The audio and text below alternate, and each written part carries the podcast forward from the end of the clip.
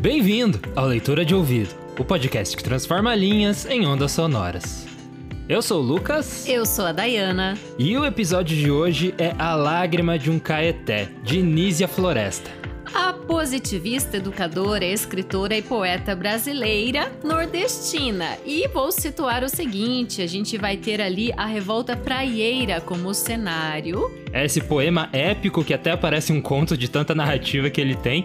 E, Dayana, sabe o que é nota de rodapé? sim, sim. então você poderia dar nota de rodapé desse episódio de hoje? Então, eu comecei a falar, né? A gente tá ali na Revolução Praieira e vai aparecer um personagem que foi um personagem real da história política brasileira, que é o Nunes Machado, um deputado, Joaquim Nunes Machado. Você vai ouvir o nome dele em alguns versos. E no final a gente volta para falar mais sobre esse poema, inclusive sobre coisas polêmicas como canibalismo. E a vida da Nízia Floresta.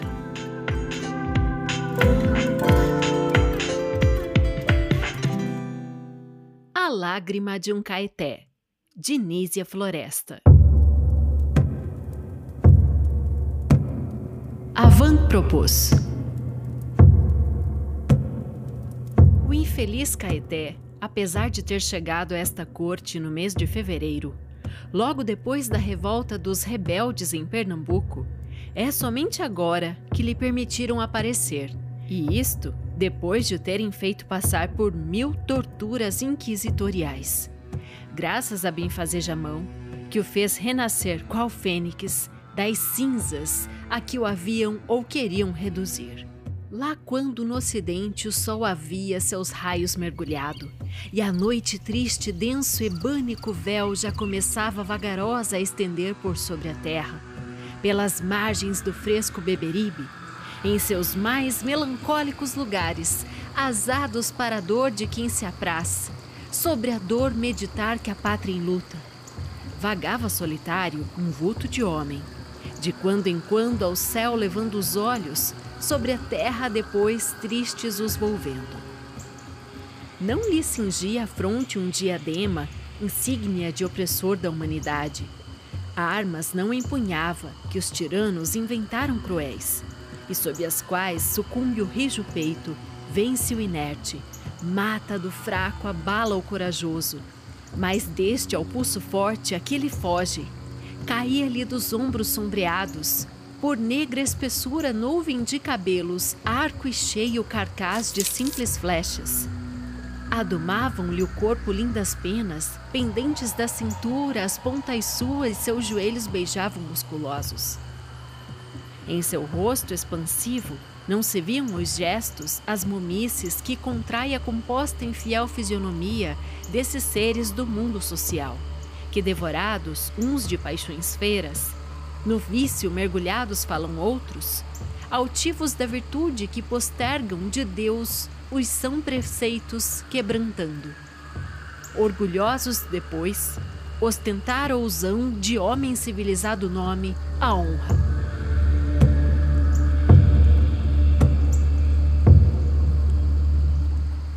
Não era um homem destes o que lá solitário vagava meditando, como aquele que busca uma lembrança, uma ideia chamar que lhe recorde um fato anterior da vida sua, vivamente um lugar que já foi seu, do qual o despotismo o despojara. Era um homem sem máscara, enriquecido não do ouro roubado aos iguais seus, nem de míseros africanos de além-mar, as plagas brasileiras arrastados por sedenta ambição por crime atroz. Nem de empregos que imprudentes vendem, a honra traficando, o mesmo amor. Mas uma alma de vícios não manchada, enriquecida, tinha das virtudes que valem muito mais que esses tesouros. Era da natureza o filho altivo, tão simples como ela, nela achando toda a sua riqueza, o seu bem todo. O bravo, o destemido, o grão selvagem, o brasileiro era. Era um caeté. Era um caeté que vagava na terra que Deus lhe deu, onde pátria, esposa e filhos ele embalde defendeu. É este, pensava ele, o meu rio mais querido, a que tenho as margens suas doces prazeres fluído. Aqui, mais tarde, trazendo na alma triste acerbador, vim chorar as praias minhas na posse de usurpador. Que de invadi-las, não satisfeito, vinha nas matas ferir meu peito. Ferros nos trouxe, fogo, trovões, e de cristãos os corações. E sobre nós tudo lançou, da nossa terra nos despojou, tudo roubou-nos esse tirano que o povo disse livre e humano filho se diz, de Deus potente, de quem profana a obra ingente. Ó terra de meus pais, ó pátria minha, que seus restos guardando viste de outros longo tempo a bravura disputar, ao feroz estrangeiro a pátria nossa, a nossa liberdade, os frutos seus.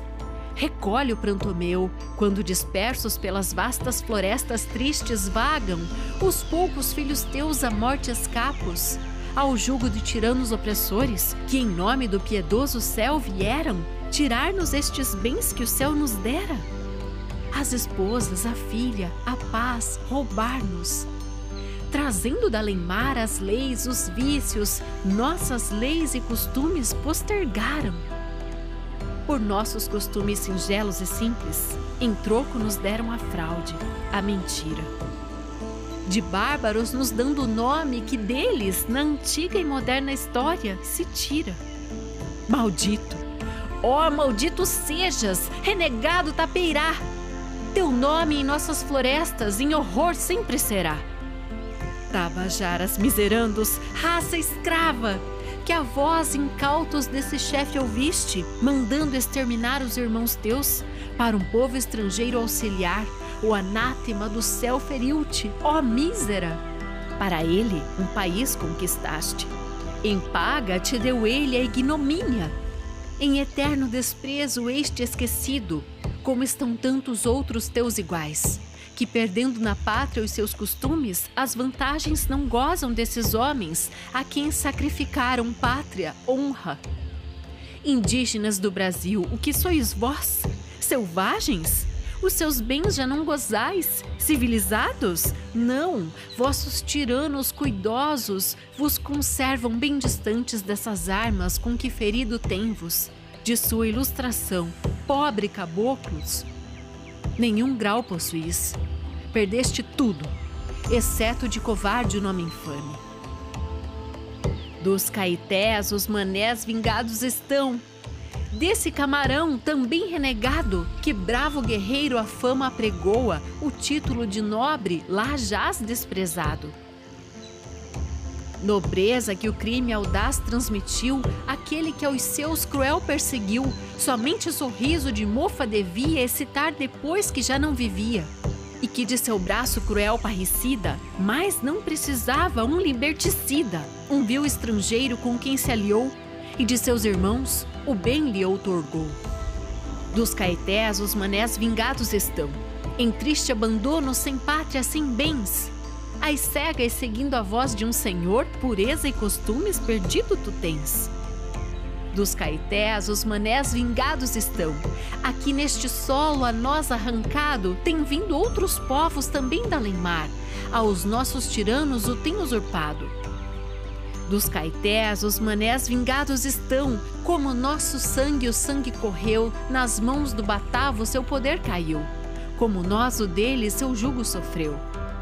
Dos caetés, os manés vingados estão, curvaram-se os lusos da Ibéria ao poder, gemeram, choraram, por anos sessenta, quis Deus ao opróbio fazê-los descer. Mais tarde, se viu os seus descendentes contra eles se armarem pô-los em correntes. Alguns filhos seus, que crime, que horror! Cruéis lhe mandaram a morte, o terror. Assim, pune Deus um crime com outro.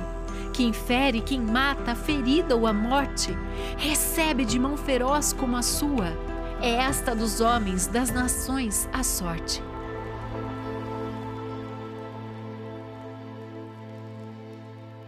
Conosco, cruel, foi uma nação. Lançou-lhe o Eterno sua maldição. Depois de seus filhos, o braço se armou, em seu próprio sangue o crime lavou. Injustos, ingratos, vai ela bradando a seus descendentes seu mal exprobando.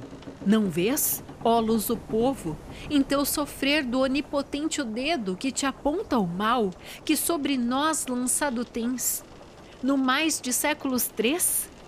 Ó dor pungente, ó lembrança fatal de males tantos! Onde as choças estão, simples asilo, santuário feliz de nosso amor? Onde as frondosas árvores cujos ramos fagueiros balouçavam inclinados sobre as águas dos nossos prediletos, melancólico, amoroso Beberibe?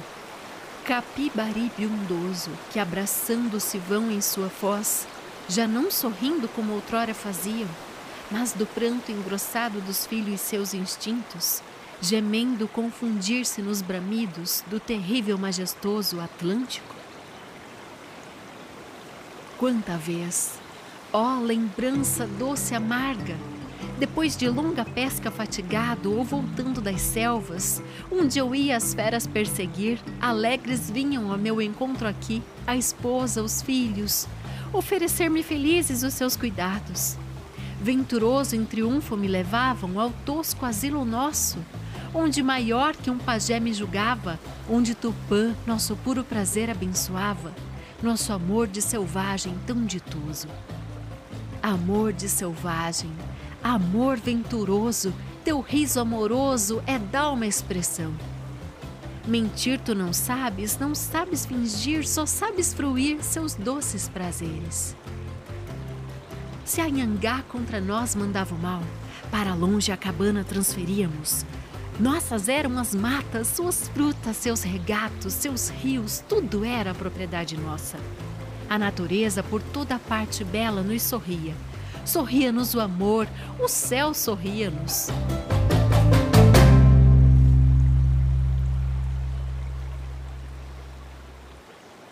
Onde estão, fero, luso, ambicioso, estes bens que eram nossos? Por Angaba perdi, perdi os filhos, Ai de mim, ainda vivo!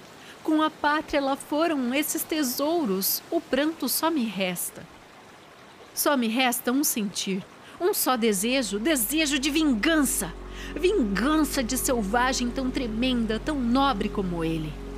Não vingança de balas despedidas pela mão do assassino, miserável covarde que não ousa de frente a cometer, nem de ferro a traição que ao bravo priva de uma vida de glória mais nobre que o selvagem das cidades, as armas ocultando. O selvagem dos bosques se apresenta a peito descoberto. Vingança contra os tiranos que a nossa terra tomaram, que com perfídias e com astúcias alguns dos nossos amaram. Com eles pereça a glória nos anais de sua história. Sobre os nossos opressores, mande o céu seu raio ardente e na pátria dos caetés sofram eles dor pungente.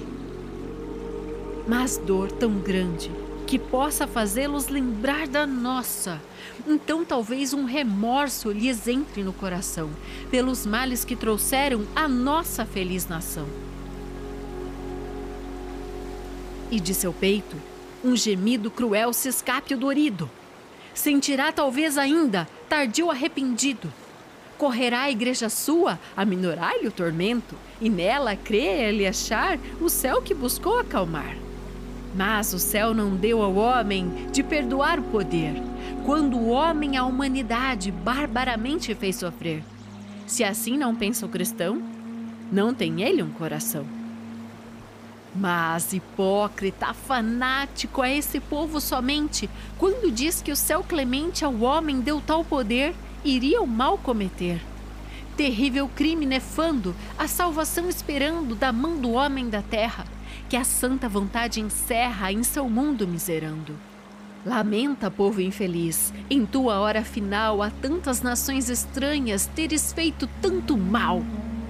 E lá da borda do túmulo a nação tua deplora, que em decadência jazendo se debate, geme e chora se ambiciosa não foras terras da África a conquistar, teu jovem rei não verias sem dinastia acabar. Do fanatismo os teus filhos triste presa não seriam, nem no teu solo seus padres a fogueira acenderiam. Mas, buscando estranhas terras, tu crias correr a glória, tão falsa como te achas pequena hoje na história. Outras nações guerreando, te esquecestes de ilustrar a tua que jaz pobre nas trevas, próxima a expirar. Ó gênio do Brasil, as plagas tuas volta, ó, volta a vingar os filhos teus. E dá que de vulcão medonha horrível a cratera se expanda abrasadora, para o povo engolir, que a nós de povo o nome até roubou-nos, extinguiu. Estas vozes, soltando angustiados, emudece o Caetê, quedo ficou. Com os olhos no céu, dele esperando a tardia, porém certa justiça. De repente, Troar ao longe ouviu-se da artilharia o fogo, e de milhares de peitos brasileiros sai o brado, simulando o trovão que o raio manda. Eia! Avante, guerreiros, libertemos a terra dos caetés, a terra nossa! E qual tempestade por Deus fulminada sobre um povo ingrato que ele amaldiçoa? Varão denodado, as fileiras voa dos filhos que a pátria querem libertar. Dos bravos caetés se diz descendente, sua triste raça jurou de vingar. Desde lá do berço aprendeu a amar. O triste oprimido dele é defendente. Apóstolo é daqueles que vêm debelar os visceleratos que a força ao desterro seus filhos mandaram. De alguns no enterro, de sangue a bandeira viu tremular. Viram-se as cabeças e de outros as mãos, no alto de postes ao povo oferecendo, exemplo feroz, espetáculo horrendo. Que dá dor em luta aos peitos cristãos.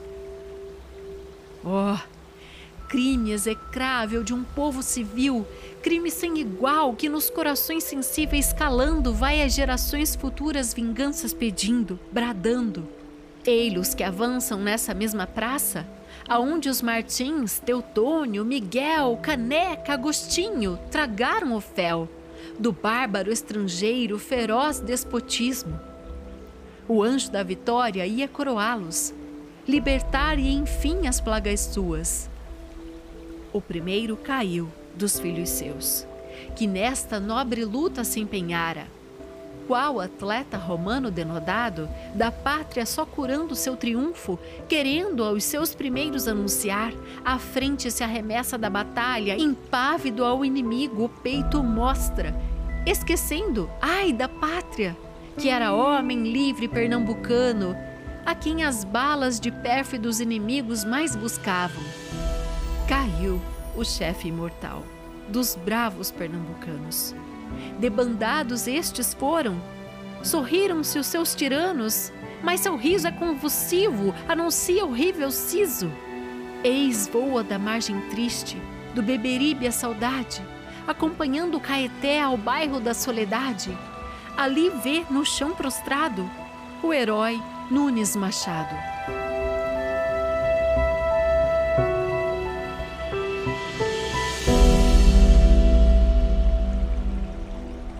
Transido de dor o triste Caeté, suspira, lamenta, chora, se exaspera, os joelhos dobra, do céu ainda espera prodígio estupendo que pôs Lázaro em pé. Mas ah, da eternidade horrível porta o goianense herói transposto havia. E quando os umbrais seus, lei insondável, uma vez se transpõe, não mais se volve dos vivos a morada, ao seu exílio, a quem da triste campa a dor somente, o desespero fica da saudade por aqueles que além dela passaram. Da natureza humana, lei tremenda, infalível tributo a morte paga.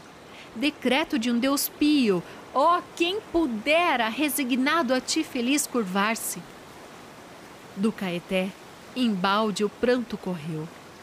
Seus tristes lamentos, sua intensa dor, da sorte implacável, o cruel rigor, poder não tiveram de um pouco ameigar. Do herói, os restos insultados vão, por míseros covardes com discípulos seus, a quem os seus brios jamais dera Deus, nem nome tão grande na história terão.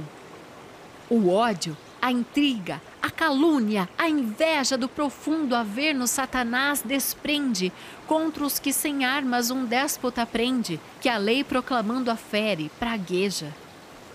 Se diz brasileiro, mas deste não tem humano sentir, que da divindade nós vem com o fogo da maior liberdade que os homens eleva, distingue as nações. Aquece-lhe o peito centelha infernal, do negro, execrável, atroz despotismo que tostar protesta quem ao servilismo curvar-se não sabe, não pode, não quer. Do herói, viu o zoilo ele tostava. Em seu nome a glória, como vai tostando, mesmo agora a fama sempre o decantando, apesar dos ferros, masmorras, torturas. O povo pernambucano tosta discípulo de Nero, Novo espetáculo esta Roma te pode oferecer mais fero. Tudo podes tu fazer, menos descer às trevas do esquecimento. Os mártires da liberdade, a divindade lhes tem marcado o momento.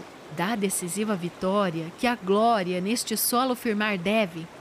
Aqui onde o bem fruir de um porvir venturoso iremos breve. Sangram nobres corações nas prisões.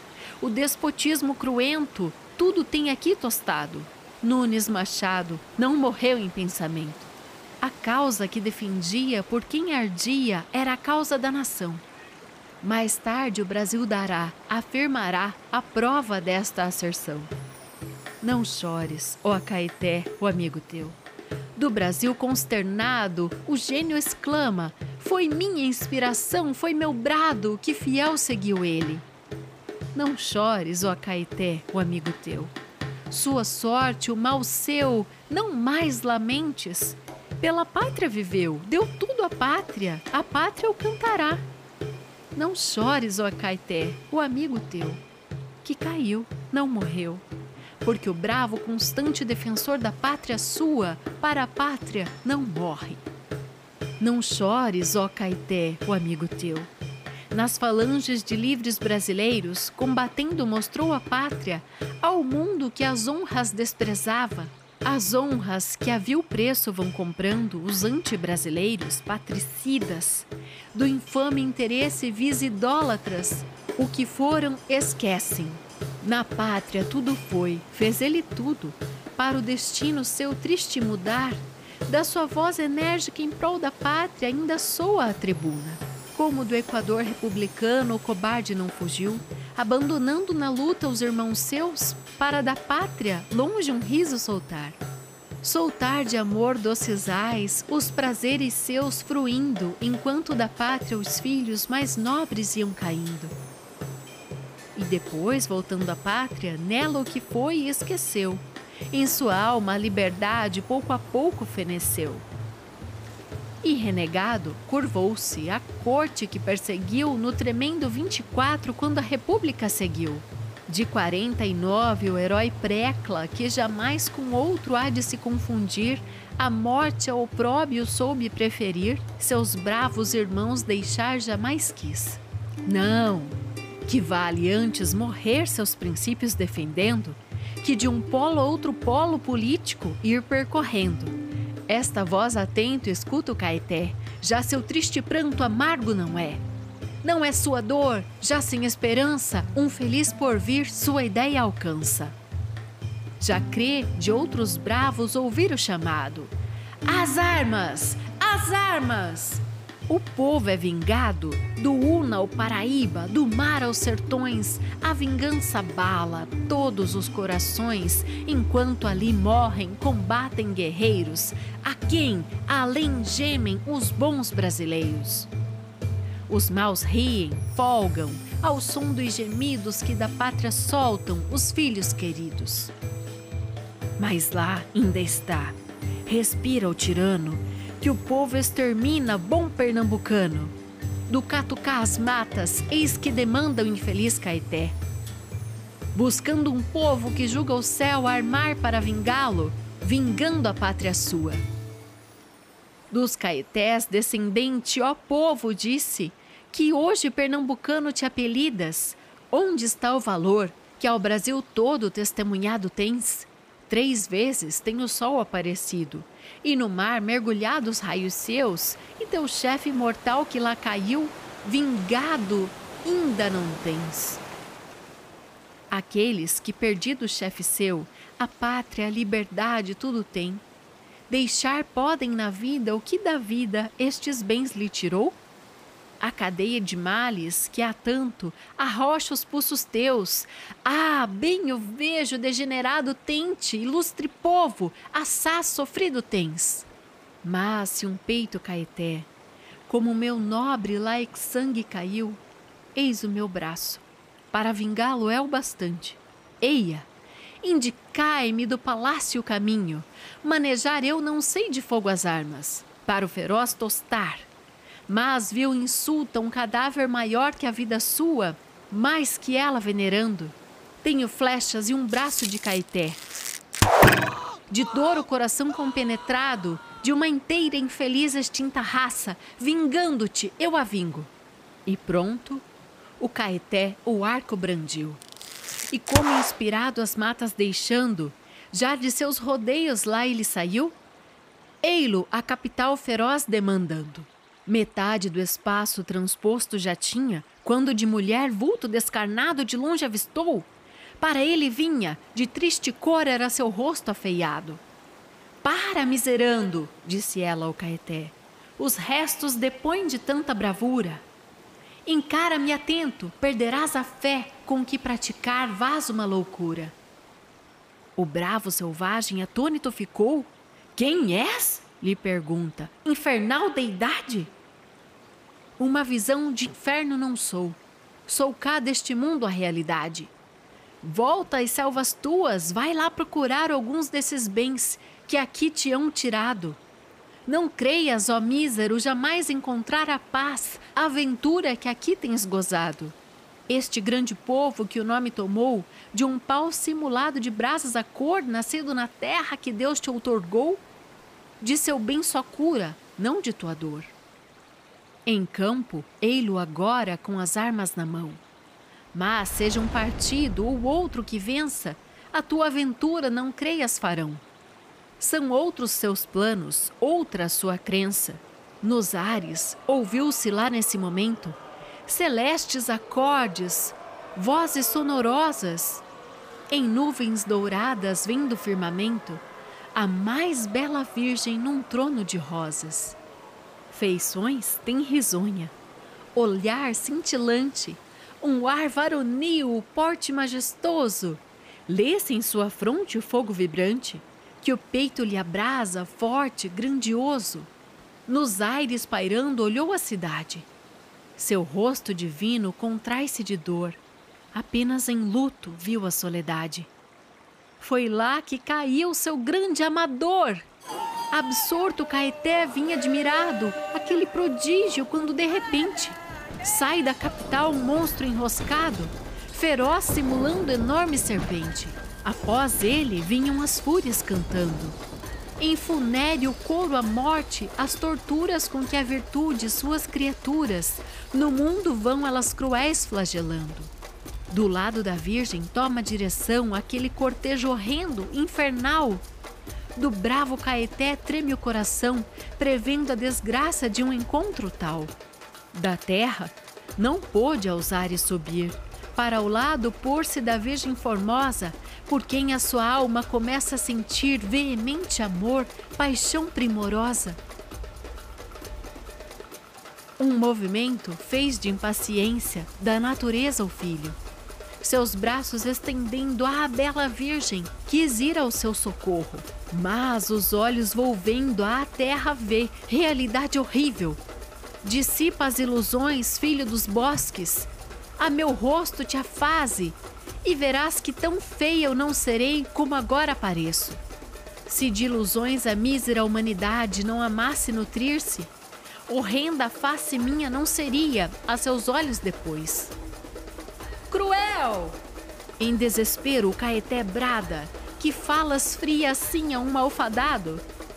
Pois que és a inexorável realidade, que os passos meus retendo, me vás n'alma do desengano o gelo derramando. A mente minha, ilusão é o que ali vem meus olhos. Dize, oh, dize. Ou tira-me esta vida, que se escoa na dor que a vista tua mais acerba. Não é ilusão, não, o que lá vês. Pausadamente diz: Ah, que tão dura o infeliz Caeté desabusara. Mas não temas, que seja tua bela do monstro que a persegue, triste vítima. Contempla bem agora, ela sorri-te, como a um de seus filhos mais diletos, que nela vira sempre o seu bem todo. Tu dobras o joelho, oh, sim, adora. Adora o que na vida mais tu prezas, a liberdade adora e nela Deus. Linda e pura se vai ela, da capital separando, na fileira de seus filhos, seus defensores buscando. Esse monstro que ali vês, das fúrias todas cercado, é o feroz despotismo, inimigo seu votado. Embalde procura ele o trono seu derrubar, nas plagas pernambucanas um abismo lhe cavar Dá liberdade um sorriso de desprezo esmagador, responde só aos uivos do despotismo eversor. Ele, que cruel se apraz perseguir os filhos seus, mil suplícios inventando sem lembrar-se que há um Deus. Deus, que uma raça não fez para sobre as outras raças ter revoltante primazia e limitado poder. Deixa, pois, o despotismo, contra ela em vão lutar, como do céu os maus anjos daqui Deus o vai lançar. Do Amazonas ao Prata, o povo lhe está bradando. Sacia-te, monstro atroz, teu império está finando. Mas tu, meu pobre Caeté, escuta a realidade. Busca as matas, lá somente gozarás da liberdade que aqui terias talvez gozado se todos fossem Nunes Machado. Dos pobres índios que tanto amava, mudar a sorte também pensava. Mas ah, muito cedo se foi da terra, teu pranto agora no peito encerra. E súbito o Caeté foi-se saudoso. Nas margens do Goiânia agora expande sua dor. Goiânia! clama ele ali vagando, mais triste do que lá no Beberibe. Onde está teu herói, o filho teu? No céu. No céu! Responde o eco. E sabe o mundo suas grandes virtudes? Sabe a glória que em seu nome deixou, nome imortal na pátria. E lá do Caeté, o triste pungir com ele se foi, no céu confundir.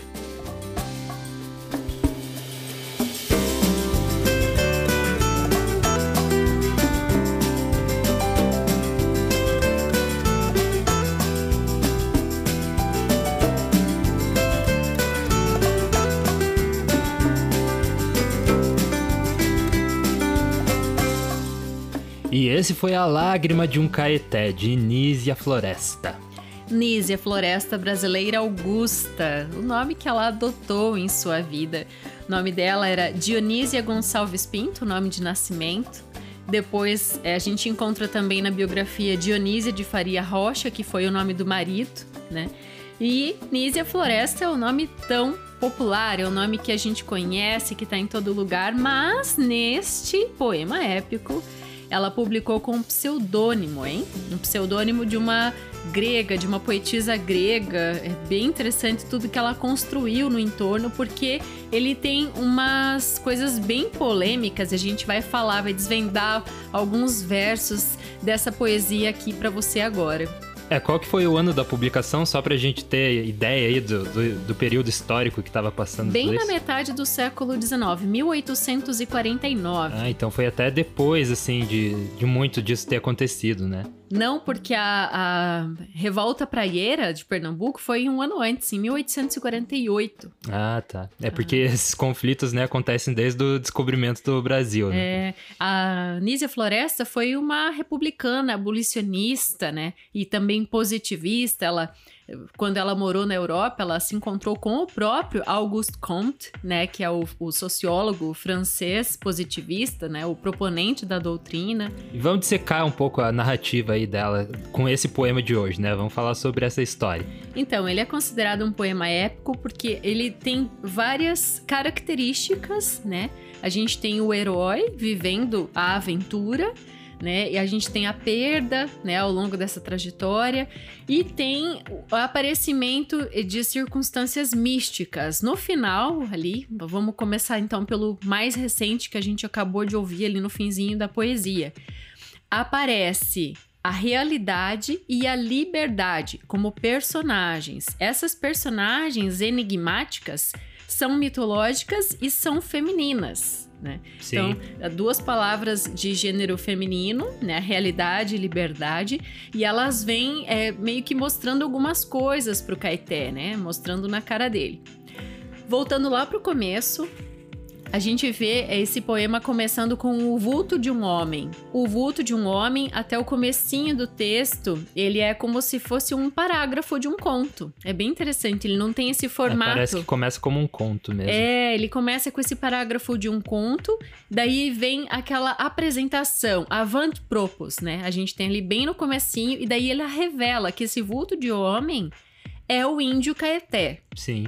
E também no, ao longo ali, né, ele menciona até uh, outras tribos, menciona os Tabajaras, que eles eram inimigos e os Tabajaras eram amigos dos portugueses. E os caetés odiavam os portugueses. É, porque o que, que é essa questão do caeté? É, ele viveu e lutou contra a colonização portuguesa, né? E, e, se aliou aos revolucionários praieiros ali de Pernambuco.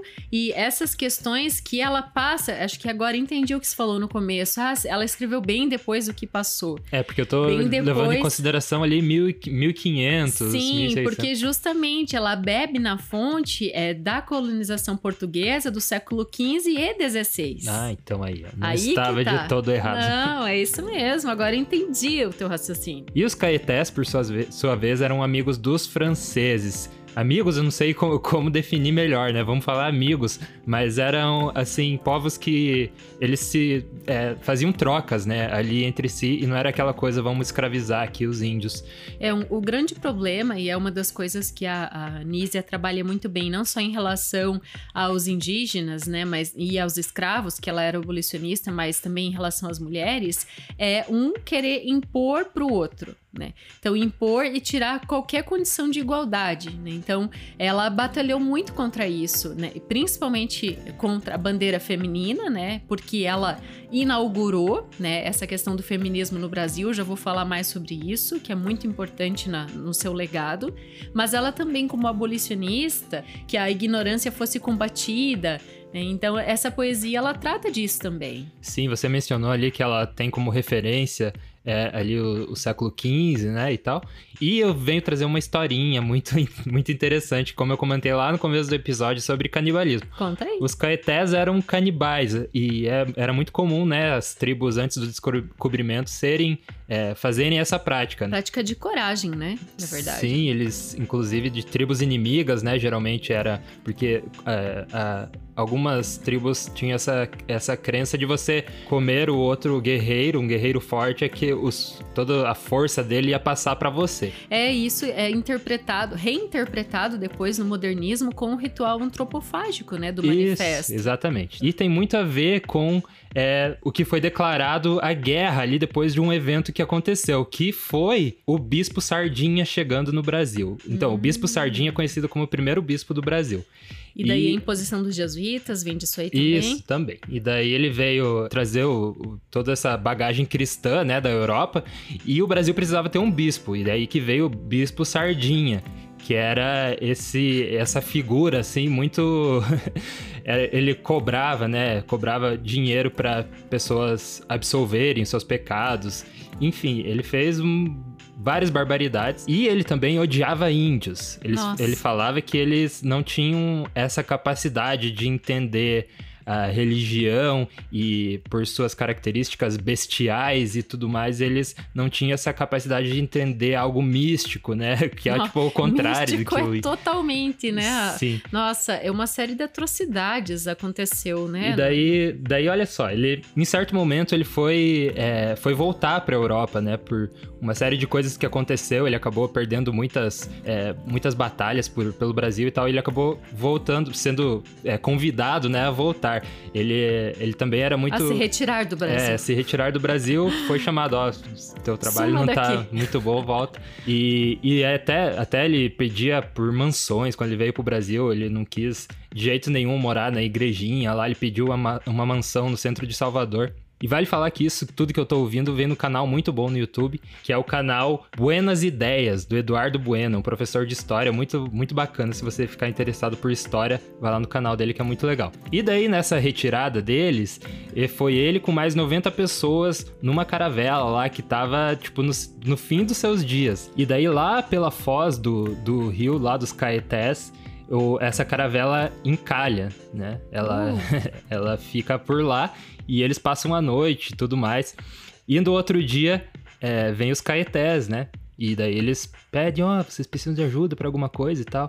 E os caetés, claro, e daí vão todo mundo, né, para pro meio da floresta, atravessar rio e tudo mais. E os caetés estavam levando ele pra tribo, né? Conheciam da fama do, de, dos portugueses e tudo mais. É, já tinham perdido muito pelos portugueses. E o que aconteceu foi que eles estavam em certo, certo lugar lá depois da caminhada e foram alvejados por muitas flechas. A maioria morreu, assim, a metade das pessoas morreu e o resto eles fizeram janta. Nossa, curiosíssimo. Inclusive com, com o bispo Sardinha, que daí foi o primeiro bispo do Brasil, que daí foi pro, pra mesa dos, dos caetés. E a sardinha já começou a ser apreciada nessa época. Sim. Fazer uma piada aqui. É, e depois era pra vir um tal de bispo leitão, que daí não acabou ah, vindo, que daí tá ser a sardinha e leitão. E daí em dois. Isso foi em 1556. E daí ali, pouco, pouco depois, né, em 1558, que foi declarada a Guerra Justa. Eu acredito que muito por causa desse episódio, por causa de outras intrigas, né, com, com as tribos ali da região que foi declarada essa guerra justa, que daí houve extermínio geral de, de, de não só Caetés, mas como várias outras tribos, se era Tabajara, se era o que fosse, é, também foi exterminado e o que sobrou foi escravizado, né? Então aí que é, meio que destruiu como, quase por completo toda, toda essa tradição, todas as tribos. Nossa, quanta coisa interessante você descortinou aqui, né? Que tá ali de é, pano de fundo, né, dessa produção. Por isso que nesse poema, a Nízia Floresta, ela é, coloca tanto, dá tanta voz pro índio Caeté, né? Antes dessa imposição de Estado-nação que a gente vive hoje, existia cerca de mil povos indígenas, mil etnias diferentes. Hoje restaram apenas cerca de 300, 305. Então realmente foi muito devastador. E a Anísia Floresta foi autora de Direitos das Mulheres e Justiça dos Homens, esse livro que ela publicou em 1832 apenas com 22 aninhos de idade, super jovem, foi o texto que fundou o feminismo no Brasil. Ela pegou Vindication's Rights of the Women, da Mary Wollstonecraft, na versão francesa, fez uma tradução livre e acrescentou as ideias dela. Então, o que que acontece? Ela funda várias coisas importantes, usou a escrita para reivindicar a igualdade e a educação para as mulheres. Né? Esse texto ele marca isso e ela tem alguns raciocínios, é por exemplo que a ignorância, né, imposta à mulher, né, pela questão do patriarcalismo, é um círculo vicioso que dificultava a vida das mulheres. Né? E a própria vida dela como mulher, então vou trazer alguns fatos aqui, ó. Então ela nasceu lá em 12 de outubro de 1810. O pai dela era um escultor português e também advogado. A mãe dela era analfabeta, mas de uma família muito rica. Então, aos 13 anos, Anísia, que então era Dionísia, né, se casou com 13 anos apenas, Lucas. Imagina só. Com o primo ainda. Não? Era normal também né? se casar com entre primos. Então, mas o que acontece? Daí o pai dela viajou para um lugar lá, logo depois o pai dela morreu e ela abandonou o marido. Quando ela abandonou esse marido ali com seus 14 para 15 anos. Casou com 13 e abandonou com 14. A família dela repudiou o comportamento dela. Todo mundo se virou contra ela, só a mãe dela, que se chamava Antônia Clara Freire, ficou ao seu lado. Né? Então, com 20 anos, a Anísia já era professora num colégio e depois, então, logo em seguida, ela publicou o livro do Direitos das Mulheres e Justiça dos Homens e ela se casou novamente, dessa vez com o grande amor da vida dela, que foi Manuel Augusto de Faria Rocha, um advogado e acadêmico. Teve um casal de filhos com ele, eles vi, é, vieram para Porto Alegre, né, no Rio Grande do Sul. Eu não falei antes que ela nasceu, é muito importante isso, como ela é nordestina, né? Ela nasceu no Rio Grande do Norte, na cidade de Papari que hoje recebe o nome de Nízia Floresta. Ah, legal. Como homenagem a ela. Parece o nome de cidade já, né? Não sei se é porque tá no meu subconsciente. Não, então vou explicar esse nome, né? Então Nízia vem da abreviação de Dionísia, uhum. né? Que era o nome dela, e o, o pai dela se chamava Dionísio, então foi uma certa homenagem para ele também. Aí o Floresta ela adotou, que era o nome do sítio onde ela nasceu, lá em Papari. É, brasileira como um símbolo de ufanismo, de defesa nacional, que também estava muito em voga nessa época, né? O Brasil ali havia se tornado independente de Portugal há pouco tempo, né? Ela, na infância dela aconteceu isso. É, e o Augusta é em relativo ao amor da vida dela, né? O homem que ela amou, né? Que o sobrenome dele era Augusto. E é bem legal que os nomes dos filhos é Lívia Augusta e Augusto Américo. Né? Então tudo lembra. Ela escreveu ainda Conselhos à Minha Filha em 1842, O Opúsculo Humanitário, que é um livro de artigos é, sobre a emancipação feminina. É, foi muito bom ter o trazer ela aqui no Leitura de Ouvido. Inclusive a gente tinha pedido para fazer ela. É, a gente teve um depoimento muito legal do Jefferson Guerreiro. Ele falou assim lá no nosso Instagram, arroba leitura de ouvido. Se você quiser mandar um DM lá também, vá lá que a gente fala com você. Olá, boa noite. Sou Jefferson Guerreiro, natural de Canindé. Moro atualmente em Santa Rita do Sapucaí, Minas Gerais. Acompanho com muita alegria os episódios do podcast. Gosto principalmente quando coloco episódios com autores brasileiros consagrados, com seus textos menos conhecidos. Ah, a gente também é, para ser bem sincero, não são os, os, episódios que dão mais alcance, porque o que dá alcance é sempre os famosos, né? De Garlon Poe, Virginia Woolf, enfim. Oscar Mas Wilde. a gente gosta muito de trazer esses autores que não há tanta é, procura, assim, pesquisa, mas que foram importantíssimos para a história do Brasil. Tipo Machado de Assis. Machado de Assis tem muita procura também. Esse é, uma. Esse é bom dos dois, das duas formas. Uhum. Daí ele continua. Gostaria de sugerir que lessem os autores nordestinos que possuem uma gama de textos interessantes. Daí eu pedi, você tem nomes para sugerir? daí ele deu alguns. É, ali. ele sugeriu daí Raquel de Queiroz, Oliveira Paiva, Nízia Floresta e Tobias Barreto. E a coisa mais bacana é que ele conta que o leitura de ouvido tá auxiliando os alunos que não gostam de ler, porque ele trabalha numa escola como orientador pedagógico e indicou o nosso podcast para os professores usarem, é, principalmente os episódios. Aqui. Ele falou: agradeço pela produção do podcast, está ajudando muito com os alunos que não gostam de ler. Na verdade, né, acho que todo mundo gosta de ler bem no fundo. É que as, tem pessoas que não têm essa, é, essa capacidade de, às vezes, se aquietar, né, num, num canto pra ler alguma coisa, parar, né? Tá com a mente muito ativa toda hora e não consegue parar. E eu até entendo essas pessoas, mas o nosso podcast é uma forma, né, de você continuar saracoteando por aí. E escutando. e, e lendo e um lendo. livro com os seus ouvidos. Muito bom. Tem muita pessoa que vem, né, falar, vocês são do interior do Paraná? Porque eu vejo que tem um sotaque um pouco, vocês são do Paraná e tal. Sim, gente, a gente é do interior do Paraná. Ah, falaram isso pra você? É, eu já ouvi mais de uma vez, vamos começar a fazer com um sotaque bem paranense. Vai começar... mais do que já. Ah, vai começar bem-vindo, seus bichos velho, ao leitura de ouvido. Mas daí aí você tá sendo meio gaúcho. É, uma mistura. E se você também for paranaense, ou se for de qualquer lugar do Brasil ou do mundo, saiba que você pode apoiar o nosso podcast entrando em apoia.se barra leitura de ouvido. E os nossos apoiadores sempre aparecem aqui no final, como, nos, como os créditos finais, nossos produtores executivos, né? Dá pra falar assim. Maravilhoso. Que são eles. Uh, só quero falar que a gente já adquiriu um, mais um filtro pro microfone. é, a gente já tá evoluindo aqui na, no nosso podcast e graças ao apoio de vocês. É, então vamos lá. Muito obrigada, Silvia Schmidt. Sérgio Rico da Luz. Anderson Luiz Fernandes. Bibiana Dana. Bruno Guedes com o Grupo Danco. Cristiane Bastos Cota. Cláudia Lubi, Letícia Lemos Gritti, Raimundo Gabino dos Santos, Rosângela Marquese e Zenilda Ribeiro. Obrigado pelo apoio de vocês e a gente vê você na próxima semana.